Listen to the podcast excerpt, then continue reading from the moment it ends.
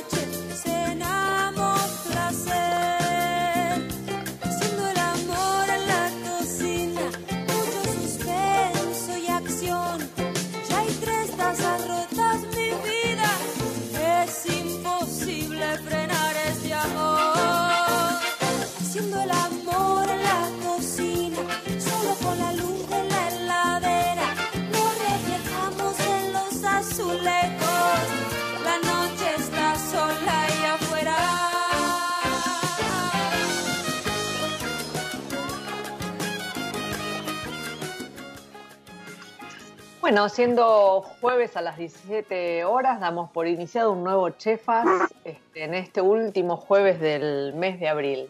Eh, bueno, en esta ocasión vamos a dedicarle el programa eh, a una de las pasiones argentinas, que es la carne. Eh, tenemos un especialista para, hablar del tema, que es el doctor Luis Barcos. Luis Barcos fue presidente del SENASA hace varios años atrás Actualmente es el creador y director de la carrera de sommelier de carne que se realiza en la Facultad de Ciencias Veterinarias de la UBA y es representante para América y el Caribe de la Organización Mundial de Sanidad Animal, además de ser productor de carne guayo. Así que tenemos un súper especialista. Eh, vamos a tratar de sacarnos todas las dudas. ¿Qué tal, Luis? Eh, buenas tardes. ¿Qué tal? Buenas tardes, Mónica. ¿Cómo andan? Muy bien, muy bien, muy bien, muy bien. Este, bueno, este, esta, esta última semana el tema de la carne este, llegó como con un condimento nuevo, eh, que es esta nueva disposición que salió a partir de, este, del Ministerio de Agroindustria en consonancia con otros dos ministerios, este, para, para hacer un fraccionamiento, el troceo, digamos, para la comercialización de carne, ¿no? Y yo siempre tengo la duda, tal vez los que están en el sector cárnico entienden exactamente de qué estamos hablando cuando hablamos de troceo animal, este, pero la gente que no conoce muy bien la, cadena de la carne no, no sabe qué, de qué estamos hablando y qué implica. Así que me gustaría, este, según tu experiencia, que, nos cuentes un poquitito qué implicaría esto, eh, que sé que hay experiencias en otros países. Sí, en, eh, el, o sea, un, animal cuando se, manda a la faena o un frigorífico, se producen eh, dos medias reses o medias carcasas o canales, que se llama a, las dos partes que, se divide el animal. Históricamente en Argentina, eh, luego del frigorífico, esas reses, carcasas o canales se enviaban a las, pues se envían a las carnicerías, se distribuyen las carnicerías, el carnicero las la recibe y, y, bueno, y ahí va este, sacando todos los cortes, productos y subproductos. Eh, este, este sistema en algunos países eh, es eh, un poquito diferente, porque en vez de mandarse la, la, res en, la media res entera, se divide en, dos o tres partes. por ejemplo, el caso, de, el caso de Francia. En Francia se divide en el cuarto delantero, el cuarto trasero y lo que sería todo el costillar del asado. Sí. Es así y, se distribuye de esa manera. En, el caso de Francia, esto se hace así hace muchísimos años, no es, no es de ahora. Y en el caso de ellos responde a una cuestión de, del peso del, animal. O sea, ellos, ellos eh, utilizan para consumo animales muy pesados, animales que 800 kilos, 700 o más. Entonces esas medias, las medias carcasas pesan 290 kilos, con lo cual es muy difícil manejarlas. Lo tanto, la decisión que tomaron en su momento respondió a una cuestión este, eh, de logística. Claro, de, logística y de, cuidado del que manipula, ¿no? Claro, y de facilitar el manejo, o sea, este, yo conozco mucho los sistemas de distribución de carne en, distintos países y le, dije Francia porque el esquema de, venta de carne en Francia, eh, que es un país eh, desarrollado y hay muchísimas carnicerías, como el caso de Argentina, ¿no? lo conozco mucho porque soy miembro de la Academia Francesa de la Carne y, tengo mucha interacción con, con, la, con la carne en Francia. Entonces, eh, aquí en Argentina esto se venía hablando, yo le diría que eh, por lo menos hace más de 20 años que se, viene hablando de, esta, de este tema, de eh, esa media carcasa fraccionarla. Lo que pasa que en el caso nuestro, el consumo, la carne que se destina para consumo es de animales pequeños en relación a Francia, ¿no? las medias carcasas. estamos hablando de animales de cuánto? Y estamos hablando de animales que las medias carcasas pesan 75 kilos, 80. Claro. Eh, o a veces menos.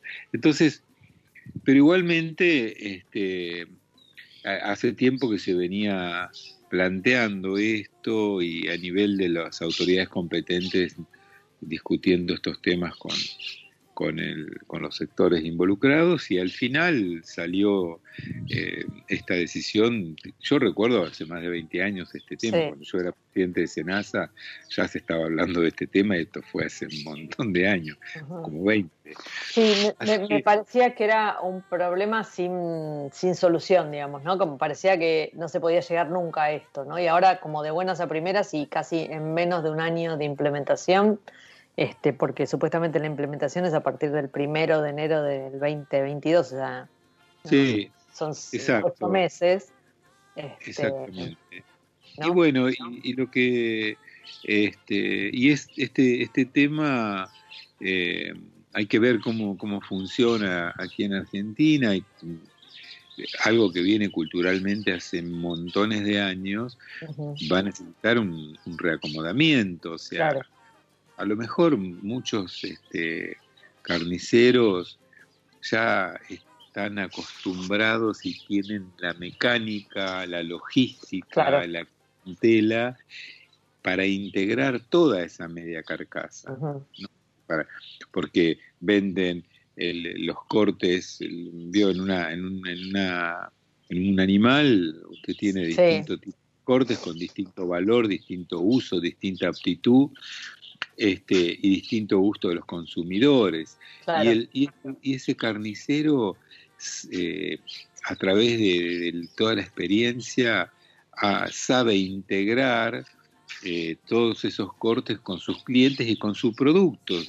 Muchos hacen eh, no solo cortes de carne, sino su producto. Usted habrá, cualquiera de los, de los oyentes puede ir a una carnicería y ver que no solo hay cortes de carne, sino que también hay chorizos, hamburguesas, milanesas, eh, milanesas. Hay, hay, hay, muchos productos y eso es parte de eh, la, el trabajo del carnicero. Exacto, el carnicero, la integración para, por un lado, eh, atender a la demanda de los consumidores. Y por otro lado integrar adecuadamente su negocio, que él vive eso y bueno, tiene que integrarlo adecuadamente para que el negocio funcione. Sí, Así que... Sí, el, eh, carnicero, digamos, históricamente compraba la media res y le sacaba el mayor provecho posible. A veces el provecho este, era hacer este, esto, elaboraciones como usted menciona, y en otras veces era como revender los productos que en su zona se compraban menos. Digo, los lomeros son una figura este, muy frecuente de la industria cárnica local, ¿no? que son los que van buscando en las carnicerías que se venden menos estos cortes más, este, más caros, este, para revendérselos a eh, los carniceros que, bueno, comprando una media res no tienen 15 lomos, ¿no? obtienen uno, digamos. Este, eh, esa es una figura que en esta, en esta, en esta situación pasaría a desaparecer. No lo sé. No sé. No, hay que, hay que esperar, hay que ver cómo evolucionan las cosas. Eh, el, comercio, el sector privado tiene la, habilidad de adaptarse rápidamente a los cambios. Un cambio que un Estado tarda 20 años en realizarlo, un montón de años. El sector privado, de acá al 2022, le aseguro que se va a adaptar perfectamente a, el, sector, a, lo que va a suceder y yo estoy, estoy seguro de eso y, y además el que, el que tiene ya su, pienso que el que, el que tiene su clientela, su estructura armada para integrar todo, y cuando quita la planta le va, le va, le va, va, a va a comprar la media con los tres cuartos y va a seguir con, las tres partes, ¿no es cierto? y va a seguir mí. O sea, en vez de venir una sola cosa una sola carcasa colgada, una sola media res colgada, van a venir tres, partes colgadas eh, o de la cantidad que compre. Hay carnicerías que venden y que, comercializan una cantidad muy importante. De, hay de todo. Entonces hay que esperar y, ver cómo, cómo, se adapta. cómo se asienta esto. Lo importante al fin de cuenta es eh, mirar un poco toda la cadena y mirar el consumidor y toda la cadena. O sea. y, el, beneficio de esto va a ser, eh, no sé, la trazabilidad, ¿no? Que era lo que no, no se conseguía este, con, el, con el formato con el que venimos hasta ahora. No, yo no creo, porque esto no, no. O sea, la, trazabilidad no depende de, de cuartear. Eh, este, de, cortar en tres partes una, una media red. O sea, o si, si, alguien quiere hacer trazabilidad hoy, la podría, la podría hacer. disculpe que estoy con los... No, no, está, no estoy de acuerdo el perro. Sí. Este, sí. Es que pasa un vecino a caballo y, ellos... Este, ladran. Disculpe. esto, es tiempo en, en, tiempo de pandemia, claro. Exacto. Este, claro. No, le decía que la, trazabilidad este, no depende de, cuartear o no cuartear, o sea, hoy y, la trazabilidad hasta dónde se quiera llegar, o sea... Es una cuestión de voluntad, sobre todo. Sí, de logística. Le puedo hablar con bastante precisión del tema porque entre tantas cosas, uno cuando se pone más grande ha desarrollado muchas cosas en la vida. Y yo fui presidente del Grupo Mundial de Identificación y Trazabilidad de, la OIE, de la Organización Mundial de la Salud. Y así que eh, he estado a cargo de, con, expertos de África, Asia, Medio Oriente y América de desarrollar las normas para la identificación y trazabilidad de los animales hace muchísimos años, ¿no? Así que lo conozco muy bien el tema y, o sea, la trazabilidad depende hasta dónde, qué, información uno le va a agregar a cada etapa de un proceso, cualquier, cualquiera sea el proceso. En el caso de la carne, supóngase uno va a una carnicería y este, el carnicero cuando compró ese, esa carcasa, media carcasa, cuarto delantero casero o el asado, puede, hoy día, podría recibir la información que el frigorífico le diga, mire, esta, este, eh, estos, estas carcasas provenían, o media reses, provenían de novillitos o vaquillonas o vaca o novillo de un establecimiento localizado en Las Flores que es de tal o cual persona. Eso hoy lo pueden hacer. Hoy se puede hacer perfectamente. Entonces, el, carnicero, el, el frigorífico le podría decir, mira, eh, estas eh, cinco medias o seis medias son de este señor, estas otras son de aquel Esa información hoy existe. O sea, cuando un productor va a enviar animales al frigorífico, esa información va. Sí, esa información va. donde no sales del frigorífico y me imagino que debe ser por una cuestión de demanda.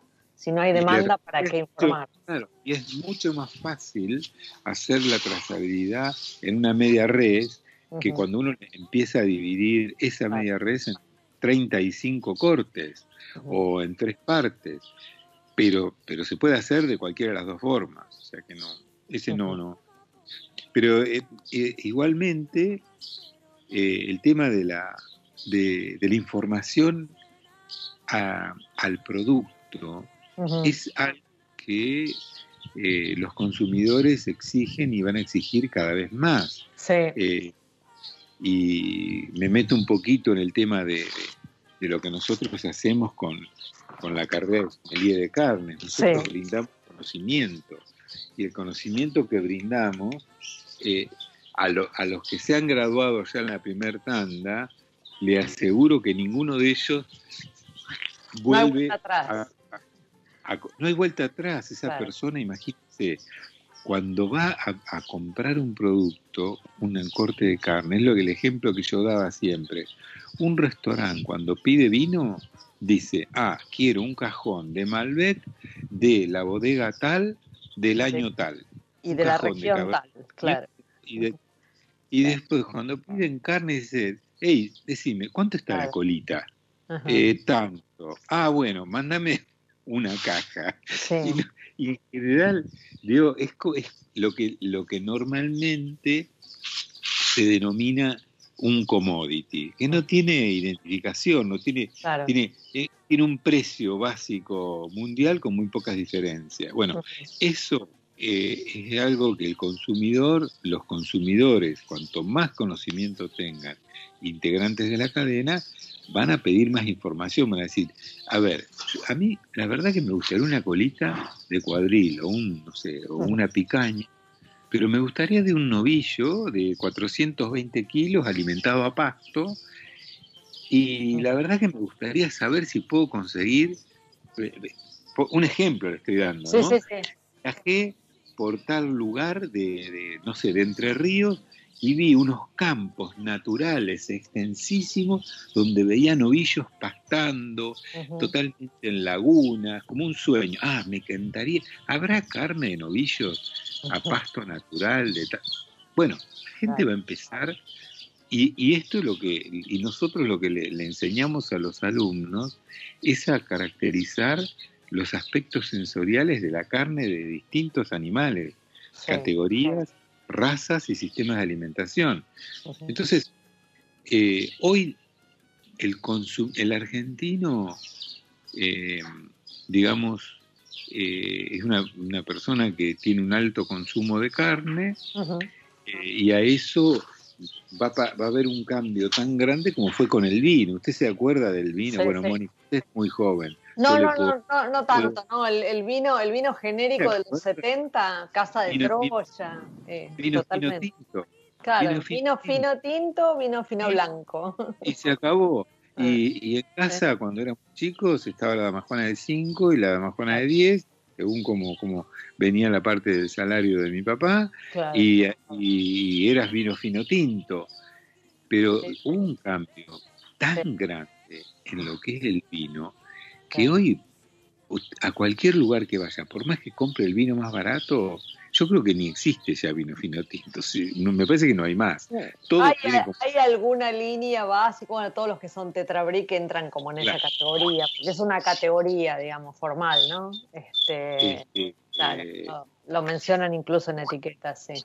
Claro. Este, pero que eso quedó como en la historia, digamos. Sí, sí, sí, sí, totalmente, totalmente. Y con la carne va a empezar, eh, va a empezar, ya empezó, porque empezaron algunas carnicerías boutique, empezaron a, a ver una, empezó una movida de ese tipo y... Y empezó la venta directa, que me parece que desarmó también, no digo, uno casi, no, no, no te digo que conoce el animal que está comprando, pero conoce el productor.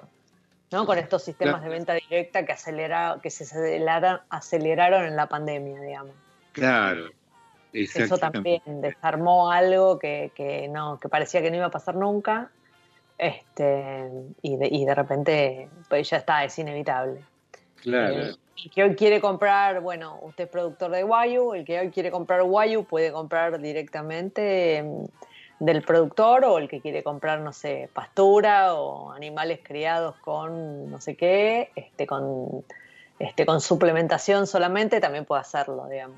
Sí, sí.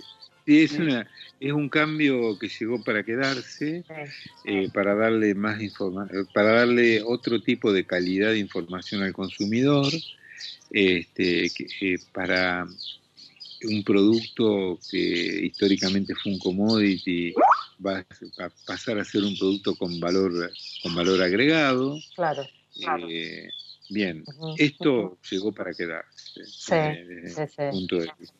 Sí, es, claro, es inevitable el acceso a la información como, como en todos los terrenos, digamos. Este, obliga, digamos, el momento obliga al, blanqueo de la información. Sí, y una, una cosa que, es interesante es que, la información existe, está disponible. Claro, eh, Y hay, hay una variabilidad de productos para todo tipo de consumidor, o sea, hay carne producida a pasto, a grano, a pasto y grano. Acá se produce toda, toda la variedad de carnes que, existen posibles en Argentina. La variedad de sistemas de producción, sí, de alimentación, sí. Sí. Eh, eh, en realidad, casi todos. Casi todos. Eh, porque mm, en, en, Europa, por ejemplo en Italia y en Francia, se produce un tipo de ternero que se llama el ternero lechal, que es el que está alimentado únicamente con leche de la madre y después con sustituto lácteo y ración, pero, no, pero es una carne sin pigmentación, muy clarita. Este, y acá está acá se prohibió el, es lo que sería un ternero alimentado únicamente con leche de la madre. El ternero acá no se puede vender más hace muchos años. Eh, hay un límite mínimo de peso. Ese, ese tipo de, animal no, no, lo tenemos. Eh, acá eso se, prohíbe para que para porque disminuyeron la cantidad de cabezas de ganado que se venían produciendo históricamente o, fue una como, por ejemplo esta decisión del troceo fue una decisión en un momento de aumentar el peso de faena. En realidad el aumento del peso de faena es una decisión estratégica para con la misma cantidad de animales producir más carne. Claro. O sea, usted tiene un ternero, un ternero tiene el potencial de llegar a 400, 500 kilos de peso vivo. Si usted lo faena con 180, ah, claro. perdió el potencial de llegar a esa cantidad. Y bueno, esa fue una, una decisión una estratégica de política ganadera y, bueno, se tomó, antes, hace mucho tiempo, había un comercio muy importante acá en Argentina que se llamaba el ternero mamón, que era un ternero que estaba al pie de la madre en, zonas donde la vaca tenía muy buena alimentación, muy buen pasto y muy buena leche para darle de mamar al ternero. Y eran unos terneros de 220, 240, 250, 260 hasta por ahí 290 kilos, gordos, con una, se llamaba también el ternero bolita. Sí. gordo, chiquititos y gordos, claro. Y eso, claro, era una manteca, imagínense que ahí, ahí, no había diente que se afectara con un corte, podía, podía comer el corte que se le ocurra y era una manteca. Bueno, ese, ese y, y la zona de, de Argentina, de la, de la cuenca del Salado, toda la región pampeana, era una enorme proveedora de los centros poblados como Buenos Aires, Santa Fe, Córdoba, en las épocas de vacaciones, este, de este tipo de, animal que en general era este, bastante, eh, eh, ¿cómo se dice? Eh, de, una época del año. Ah, estacional más estacional, como le diría yo, que empezaban a aparecer desde, desde febrero hasta abril, mayo, algo así. Claro. Pero bueno, eso ya no existe más y este y, y realmente era un, era un producto diferente. Fantástico, claro, claro. Eh, me, parece que estamos eh, siempre viviendo como la, fantasía de la gran calidad de producto cárnico que se hace acá en la Argentina y no, no tenemos mucha idea de qué, de qué hablamos cuando, cuando pensamos en la carne argentina, ¿no? Este, no, no tenemos muy claro, digo, hace, hace unos años se, este, se impuso el tema de la, de la carne de ternera este, y después eh, finalmente no era carne de ternera la que llegaba, o sea, no, no queda claro, la gente no tiene idea más o menos de lo que está, no sabe qué es una vaquillona, lo que es un novillito, qué es una ternera, hay como una este, confusión sobre eso. Y una publicidad eh, que yo le diría que Rosa lo, lo engañosa porque en muchos casos te dicen eh, ternera, carne de ternera y ternera ya no se comercializa más. claro, exactamente. Exactamente. Este, y como en, otros países, por ejemplo, por ejemplo en Paraguay es famosa la ternera de Santa Fe.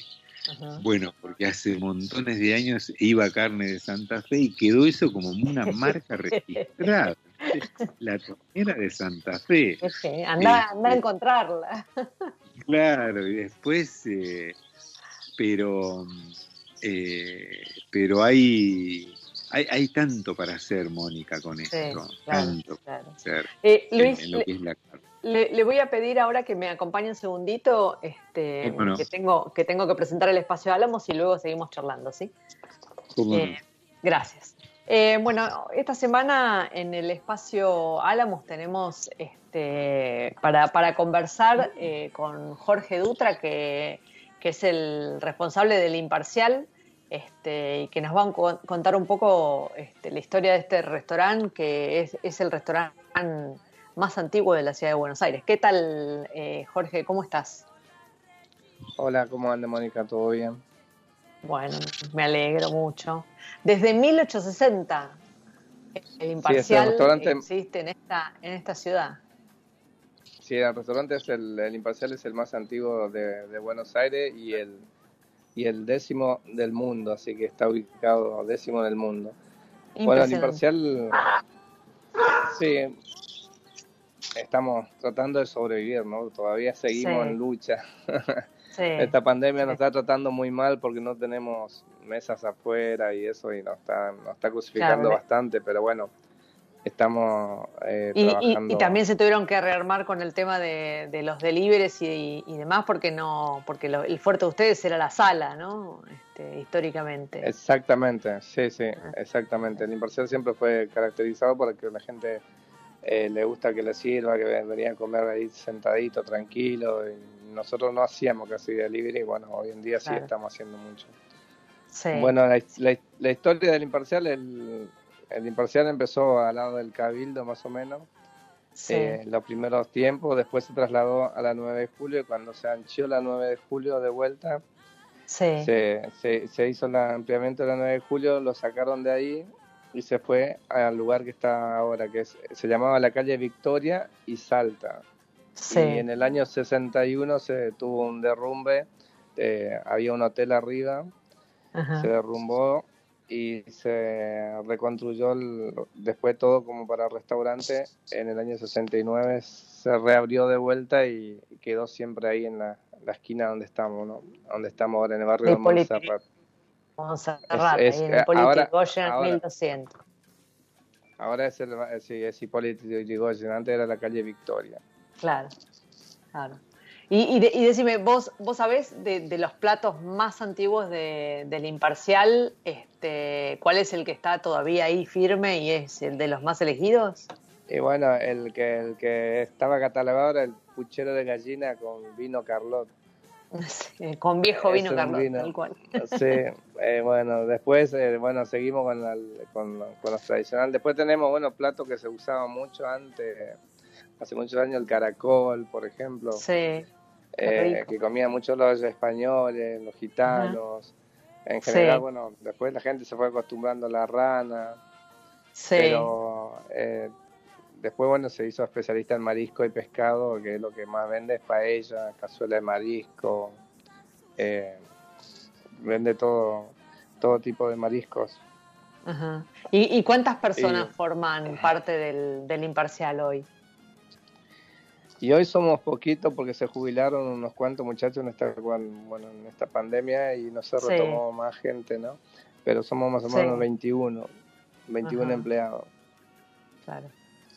llegamos a, el Imparcial llegó a tener 151 empleados. No, Imagínate, trabajaba abajo y arriba lleno total, eh, día y noche. O sea, a ver, se iban a la gente, los mozos que trabajaron ahí 50 años, 45 años, me contaban que eh, se iba, la gente se, eh, se iba a las 5 de la mañana, a las 4 de la mañana recién terminaban un turno y a las 12 empezaban y antes de abrir las puertas ya tenían cola para, eh, para entrar. Así que imagínate, bueno, era otra época de Buenos Aires, la Avenida Mayo era otra cosa, bueno, era, era todo otro otro contexto, ¿no? Que era un... Claro.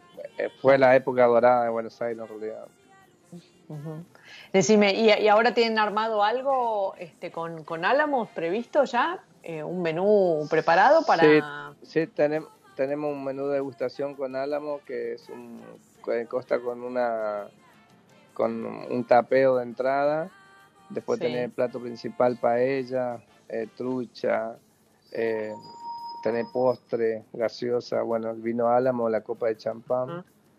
Y vale 2.100 pesos el cubierto Ah, espectacular, espectacular. Y lo, publican en las redes sociales para que nosotros podamos compartirlo con, compartirlo con, nuestros seguidores. Sí, señora. ¿Sí? Así será. Bueno, perfecto. Bueno, y hoy se el sábado, El sábado tenemos locro. ¿Cuándo? El sábado, primero de mayo, tenemos locro. Ah, espectacular, locrazo, me encantó. Bueno, eso, eso es una para agendarse. Exactamente. Bueno, bueno, Jorge, te agradezco mucho que nos contaras un poco de la historia del Imparcial.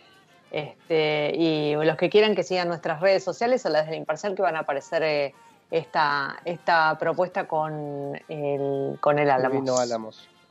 Dale, muchas gracias. Muchísimas gracias. Eh. Nos vamos a un breve corte y seguimos charlando con nuestro invitado. Radio Monk. El aire se crea. Buenos Aires genera mucho jazz. Para saber quién es y dónde, escucha Jazz con Sentido. Buenos Aires de Jazz. Viernes de 20 a 21 en Radio Monk. Mujeres Protagonistas.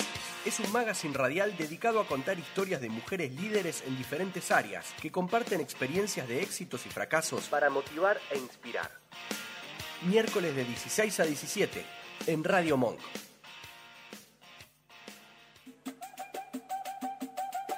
Os Bastidores.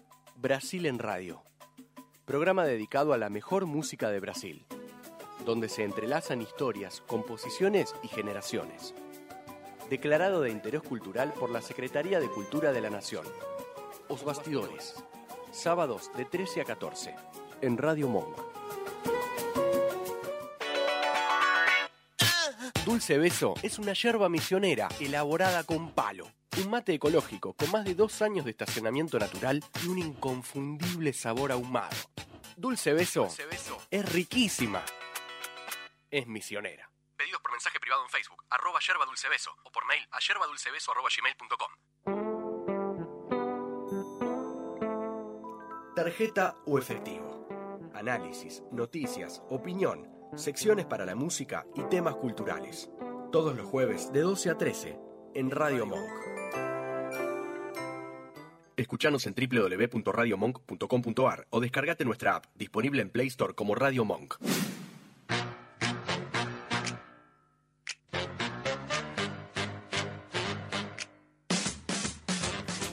Todas las semanas emprendemos un camino rodeado de sabores y aromas Déjate sorprender junto a Mónica Albirzú en Chefas. Hasta la última mano.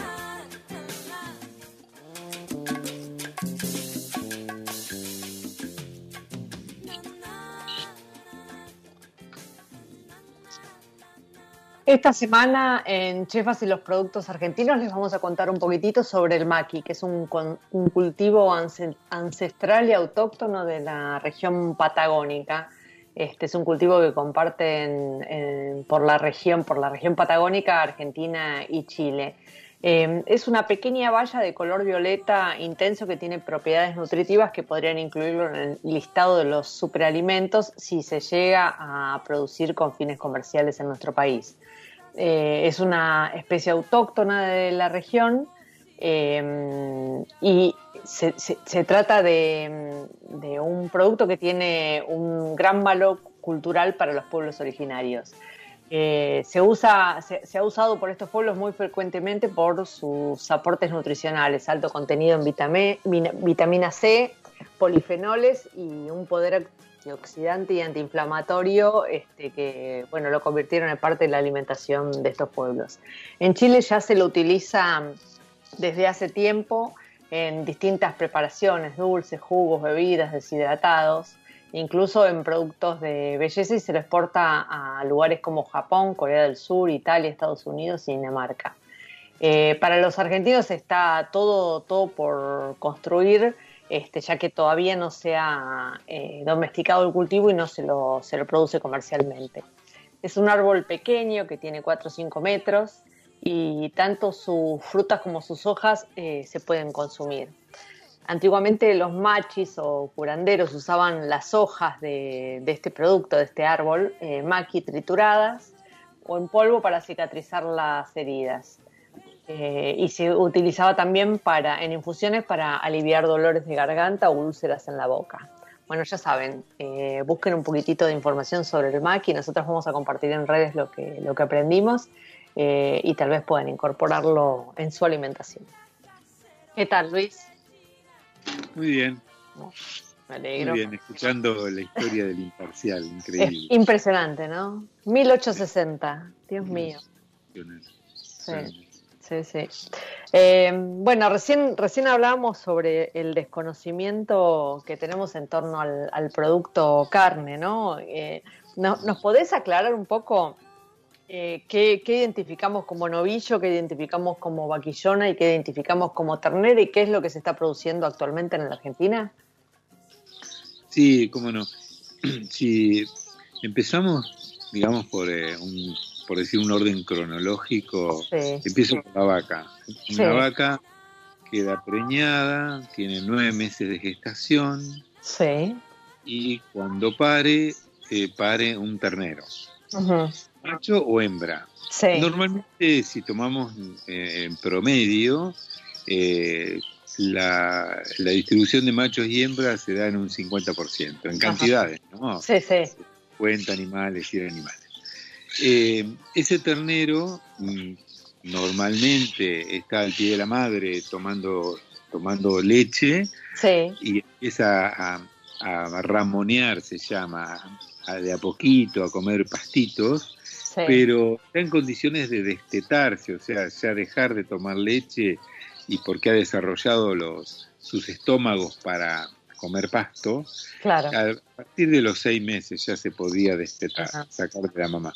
Ah, por medidas de manejo a veces se hace antes, pero a los seis meses es, el, desarrollo total de su, su aparato digestivo para, para seguir su alimentación sin leche y solamente a pasto. Eh, cuando se desteta de la, madre se llama ternero de destete, macho o hembra. Ese ternero, eh, en, el caso de los machos, por una cuestión de, mejorar la calidad de carne, se produce, se realiza la castración, o sea, se, sacan los testículos. Porque los testículos producen testosterona, y la testosterona hace que el animal sea más grande, sea un macho, eh, viene más grande y la carne de un macho no es la misma, entero, no es la misma que de un animal castrado. Tiene una mejor distribución de la grasa, es más chico, o sea, si comparamos un animal castrado y no castrado, eh, tiene una diferencia de tamaño final muy grande.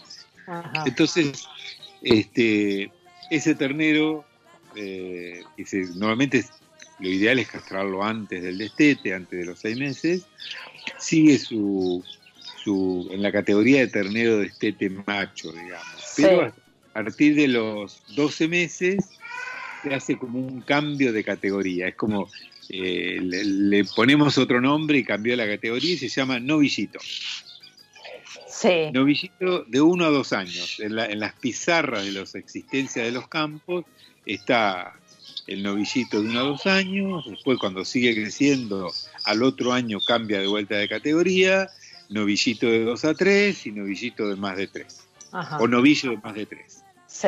Eh, eh, ya deja, deja de ser eh, novillito, un muchachito, y pasa a ser un adulto, Claro. un novillo. Novillo. Bien, ese es cuanto al macho. El- el- si es un macho entero, pasa de ternero de estete, en vez de ser novillito de 1 a 2, pasa a ser un torito de 1 a 2. Ajá. Claro. Toro de 2 a 3 y un toro adulto. Ajá. En las hembras, en las hembras, esa hembra al destete, después de sacarla del pie de la madre, apartarla de la mamá, ternera de destete hembra hasta el año, y del año, eh, del año a los dos pasa a ser una vaquillona de uno a dos, de uno a dos Sí. años. Esa vaquillona puede seguirse criando hasta tener la aptitud para reproducirse, o sea que todo su órgano reproductivo esté listo, eh, y a partir de ahí se preña y cuando pare, luego de, de los nueve meses, ya es, primero es una vaquillona preñada y después cuando pare ya eh, vaquillona con cría de pie y pasa a la categoría de vaca. Claro. ¿sí? Ajá. Esa es un poco la historia Y, y en peso, larga.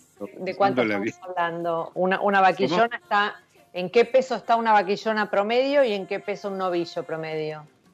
Bueno, eso depende muchísimo de la, de la raza, Ajá. de la zona del país. Imagínate, Mónica, que la, la- una raza como por ejemplo la Verdin Angus, Ajá. eh, hay una, una variabilidad en el tamaño corporal muy grande que responde a la variabilidad genética misma de la raza, como, como cualquier población de seres vivos. Sí. Hay vacas adultas de 370 kilos y hay vacas adultas de 700 kilos. Claro, claro. Eh, entonces, pero si, si pudiésemos, en el caso de la vaquillona, la vaquillona, desde el punto de vista de su clasificación, cuando la va a comprar una, un frigorífico, Sí. es- luego de los 330, 340, pasa a ser vaca. Ajá. Hasta ese peso se la, se la admite como vaquillona. Claro, Luego de eso pasa a vaca, ¿sí? La categoría vaca. claro. Este, por más que, que desde el punto de vista cronológico sea una vaquillona, pero la califica vaca. Normalmente. Es un arreglo entre comprador y vendedor, ¿no? Claro, por Y los novillos depende, depende el novillo de consumo, que en Argentina el de novillo Sí. de consumo interno es un novillo que se vende entre 380, 400, 410, Ujú. eh, pero le diría 380, 390, ese es el peso vivo, ¿no? Sí, Eh, sí, y un novillo eh, para exportación es un novillo más pesado Ajá. porque no, rinde más en, en la faena y es un, es un, un diámetro de, de bife más Sí. apto para lo que es la exportación. Claro. Yo Claro. cuatro- 450, 470, 480 Ujú. eh, Ujú. de peso vivo. Sí, siempre, digamos, la, la ecuación, obviamente que se- esto se puede acelerar el proceso, depende de cómo sea la cría y demás, pero siempre la ecuación es eh, más peso, más, más edad, digamos. Normalmente la ecuación sería esa, digamos, ¿no? ¿Es correcto? Sí, sí. Normalmente es eso, el animal cuando es joven tiene Sí. una enorme capacidad de convertir el alimento en carne. Enorme, mucho más alta de cuando es más, más viejo. Ah, ah, Eh, es por una cuestión normal de curva de crecimiento de hueso, músculo y grasa. claro, Hueso, el- o sea, el- la estructura es lo que primero se desarrolla, claro, eh, la, la sigue el músculo y lo último que se desarrolla es la deposición de grasa, la- grasas de cobertura y, y grasas eh, intramusculares. Pero, y eso es mucho más costoso, se necesita Claro. mucho más energía para producir un kilo de grasa que un kilo de carne. ajá, ajá. Ajá. Y eso, y eso y- ¿cómo, ¿cómo repercute, digamos, en el sabor? O sea, cuando, cuando logran esta producción de, de grasa, eh, eh, es, un valor positivo para, para el producto carne final. Y eso depende del consumidor y el mercado. Hay mercados que le gusta la carne con mayor contenido de grasa intramuscular y hay mercados que le gusta la carne más magra. Por ejemplo, Chile es un mercado que le gusta la carne magra. Este, y Estados Unidos le gusta mucho la carne con más, eh, más contenido de grasa intramuscular, se llama marmoleado. Marmoleado es por, por el mármol, las pintitas blancas del mármol. Por el dibujo que hace. Este, exacto. Eh, los americanos les gusta más eso. En, eh, en Europa depende del país, eh, pero en general ellos tienen razas con menos cantidad de grasa intramuscular, en general, salvo excepciones, y, tienen un poco la, en muchos lugares la cultura de comer carne más magras, este, pero también tienen, por ejemplo, en España, en España, perdón, en, en, Francia tenés una raza eh, una raza de montaña que se llama la raza Aubrac, eh, que es una raza que tiene muchísimo marmoleado y es famosa y, muy apreciada y de altísimo valor. ¿Es autóctona francesa la raza? Sí, autóctona francesa, es una raza de montaña, la zona de Aubrac. Este, y, pero eh, hay otras razas que son el limusine, charolais, son razas de carne más magra. Claro, claro. Pero eso este, depende del consumidor. Eh, eh, eh, la, mejor carne, la carne que, a mí me parece mejor, no es lo mismo para el consumidor, porque, porque la, tiene otro, paladar. Pero, con su, con su conocimiento, ¿no? De, buscar como el, equilibrio entre la cantidad de carne y de grasa y demás. ¿Qué, digamos, ¿qué sería lo esperable o, qué, o por dónde iría su gusto? ¿Por un animal eh, más grande que logre más este marmoleado? Este, ¿Por una raza que logre más este marmoleado? Eh, es algo es algo que para usted, ¿no? Como, como valor en el producto. Bueno, eh, a mí personalmente me, me gusta una carne que tenga un poco de infiltración grasa, eh, si bien soy productor de Wagyu, que es la carne que tiene más grasa en el mundo, este, eh, y claro, pero soy productor de Wagyu porque una vez fui a Japón y vi que valía 600 dólares el kilo. Entonces dije, ¿qué, voy a ¿qué, voy a producir? Y bueno, voy a producir Wagyu. Este, hay cortes de Wagyu que son exquisitos y riquísimos y comemos nosotros de vez en cuando, pero no todos los días, como, como pasa en Japón, que no comen todos los días. Ah, Ahora, la carne que producimos acá en Argentina, a la cual yo estoy acostumbrado, eh, es esa, esa carne de, un novillo de 420, 430, con una mediana infiltración de grasa, es espectacular. Y mire que cada país, he estado en muchos países, pero mucho. Este, y en todos los países que, que antes de la pandemia, ¿no? que, que, he visitado, en todos lo que he probado la carne, en todos. Es más, soy jurado de, carnes en Francia. En Francia un concurso, un concurso que lo organiza el Ministerio de Agricultura, que tiene más de 130 años, donde todos los años hacen el jurado de carnes, bueno, hay de vino, de foie gras, de todo, pero yo soy jurado de carnes allá y, bueno, y, la carne que, que tienen los franceses. Prueba, sobre carne francesa ese, ese concurso. Sí, sí. todo carne francesa. Este, pero bueno, no tiene el sabor y el, y la textura y los aromas y sabores de la carne que tenemos nosotros en Argentina, ¿no? Y ahora, ahora vayamos a la, a la carrera de sommelier. Este, mm. ¿Cuál es la búsqueda este, de, esta carrera? ¿Qué, qué, qué es la, ¿Qué información es la que, la que comparte con los que se inscriben? Bueno, la, la, la, carrera la, he desarrollado con la ayuda de dos expertos del INTA de, Fernando Carduce y Martín Irurueta, que me ayudaron muchísimo hace varios años. Y hicimos una currícula de 21 materias, de las cuales hay 50 horas de, de, teoría y unas 240 horas de práctica. La práctica es probar carne. Primero hay unas horas de, entrenamiento sensorial con distintos tipos de, aromas y sabores de, muy definidos, ácido, dulce, salado, amargo y, olores bien definidos para entrenar el paladar de los alumnos y luego entran con 240 horas de probar carne. Las materias, lo que se le enseña es que el, sommelier tiene un conocimiento de toda la cadena hasta que la carne llega al plato. O sea, él sabe cuáles sistemas, qué sistemas de alimentación hay en Argentina, cuáles son las razas, cómo se transporta el ganado, cuáles son las condiciones que debe tener para transportarse, cómo se faena, cómo se trocea, cómo se desposta, cómo se envasa, cómo se conserva la carne, cómo son aspectos de inocuidad.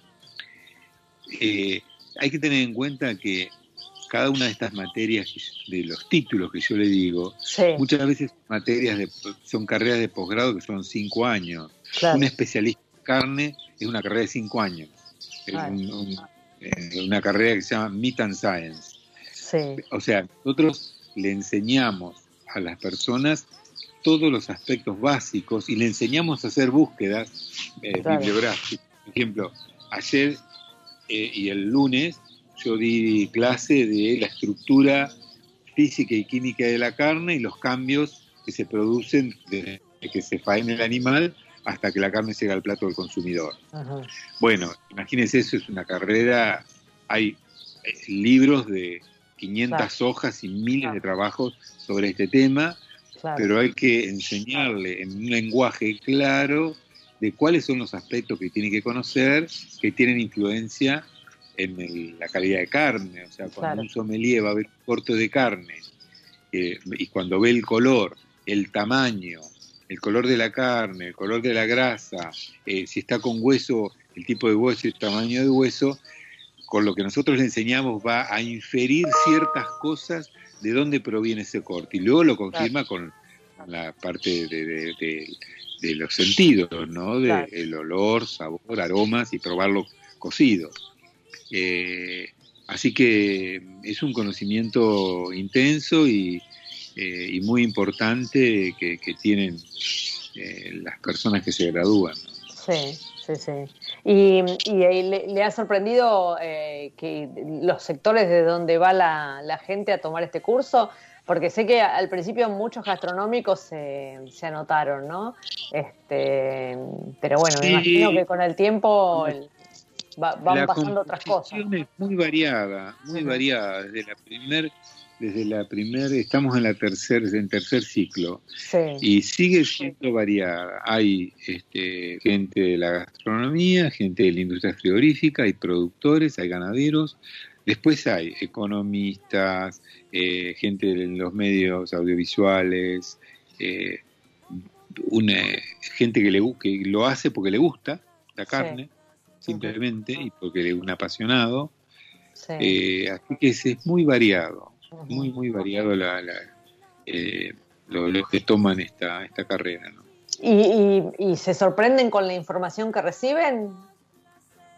Y sí, se sorprenden, se sorprenden, em, empiezan las sorpresas con, cuando empezamos con la parte teórica, cuando empiezan a tomar conocimiento, cuando empiezan a conocer cómo, cómo se genera el corte de carne, las las razas, los sistemas de alimentación, los factores que influyen. Ayer les contaba los factores que influyen cuando aparece una carne que es oscura o una carne pálida o una carne que exuda agua y les explicaba por qué pasa eso.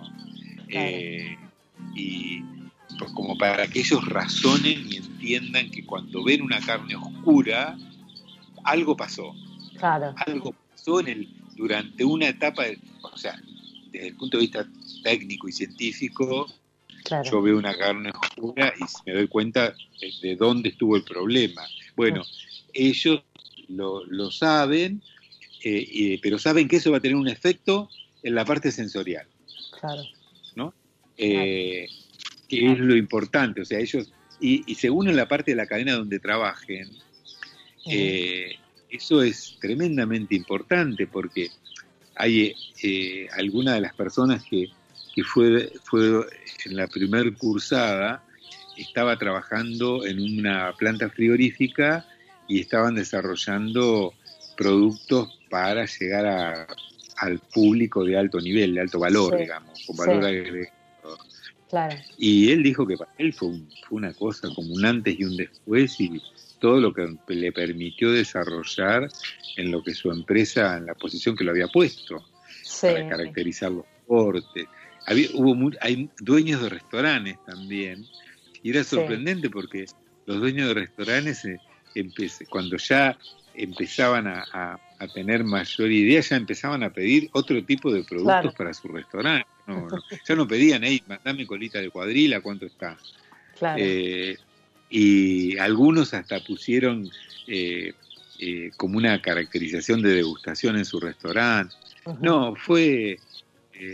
Em, se empieza a ver muy rápido el cambio porque el conocimiento genera eso, ¿no? Genera, genera cambio. Claro, y, y, mi sensación es que antes de esta carrera no había otra, a no ser que, obviamente, a no ser que te, que te metieras en algún negocio, no sé, en la producción de carne o en el, digamos, la información esa no estaba en ningún lado. Entonces eran como conocimientos intuitivos sueltos, pero no había como algo que nucleara la, información para que uno entendiera de qué se trata esto, ¿no? Este, claro, tenía mucho de gueto la, la, carne, digamos. A mí me pasó esto, este, Mónica, en mi, en mi vida eh, profesional y todo. Yo soy veterinario rural, trabajé como veterinario rural como 20 años, atendiendo rodeos de cría en todo el país, miles de vacas. Eh, después, bueno, pasé a ser presidente de Senasa, viajé muchísimo, y, después, y, siempre empecé con una interacción muy fuerte con Francia. Francia es antes del vino, el pan, el queso y la carne. Y, y, bueno, y, y, ahí eh, hay, un, hay un culto tan alto a la calidad de los productos, tan alto, tan grande. Sí, y de conocer el producto, ¿no? De ensalzarlo, hacer el festival de, y, pero conocer el producto. Exacto.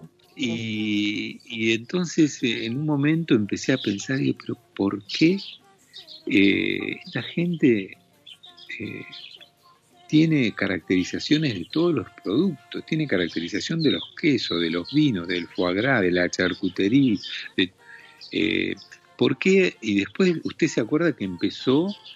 Eh, primero, los únicos sommeliers que había eran de vino, después aparecieron los de té, los de cerveza, los de miel, los de agua. De... ¿Cómo puede ser que no haya un sommelier de carne? Con lo importante que es la carne para el consumo en América y en Europa. No hablemos de África o Asia, que la proteína animal es el pescado, pollo, otra cosa, pero el bovino en, en, Europa y América es importantísimo el consumo de proteína. ¿Cómo que no hay? Y entonces cuando, cuando estaba en Francia le decía este, a amigos, decía, bueno, voy a crear la carrera de sommelier de Francia. Dice, no, de carne. Dice, no, no la llame sommelier porque sommelier de vino. Digo, pero escúchame, ya hay sommelier de té, de café, de yerba.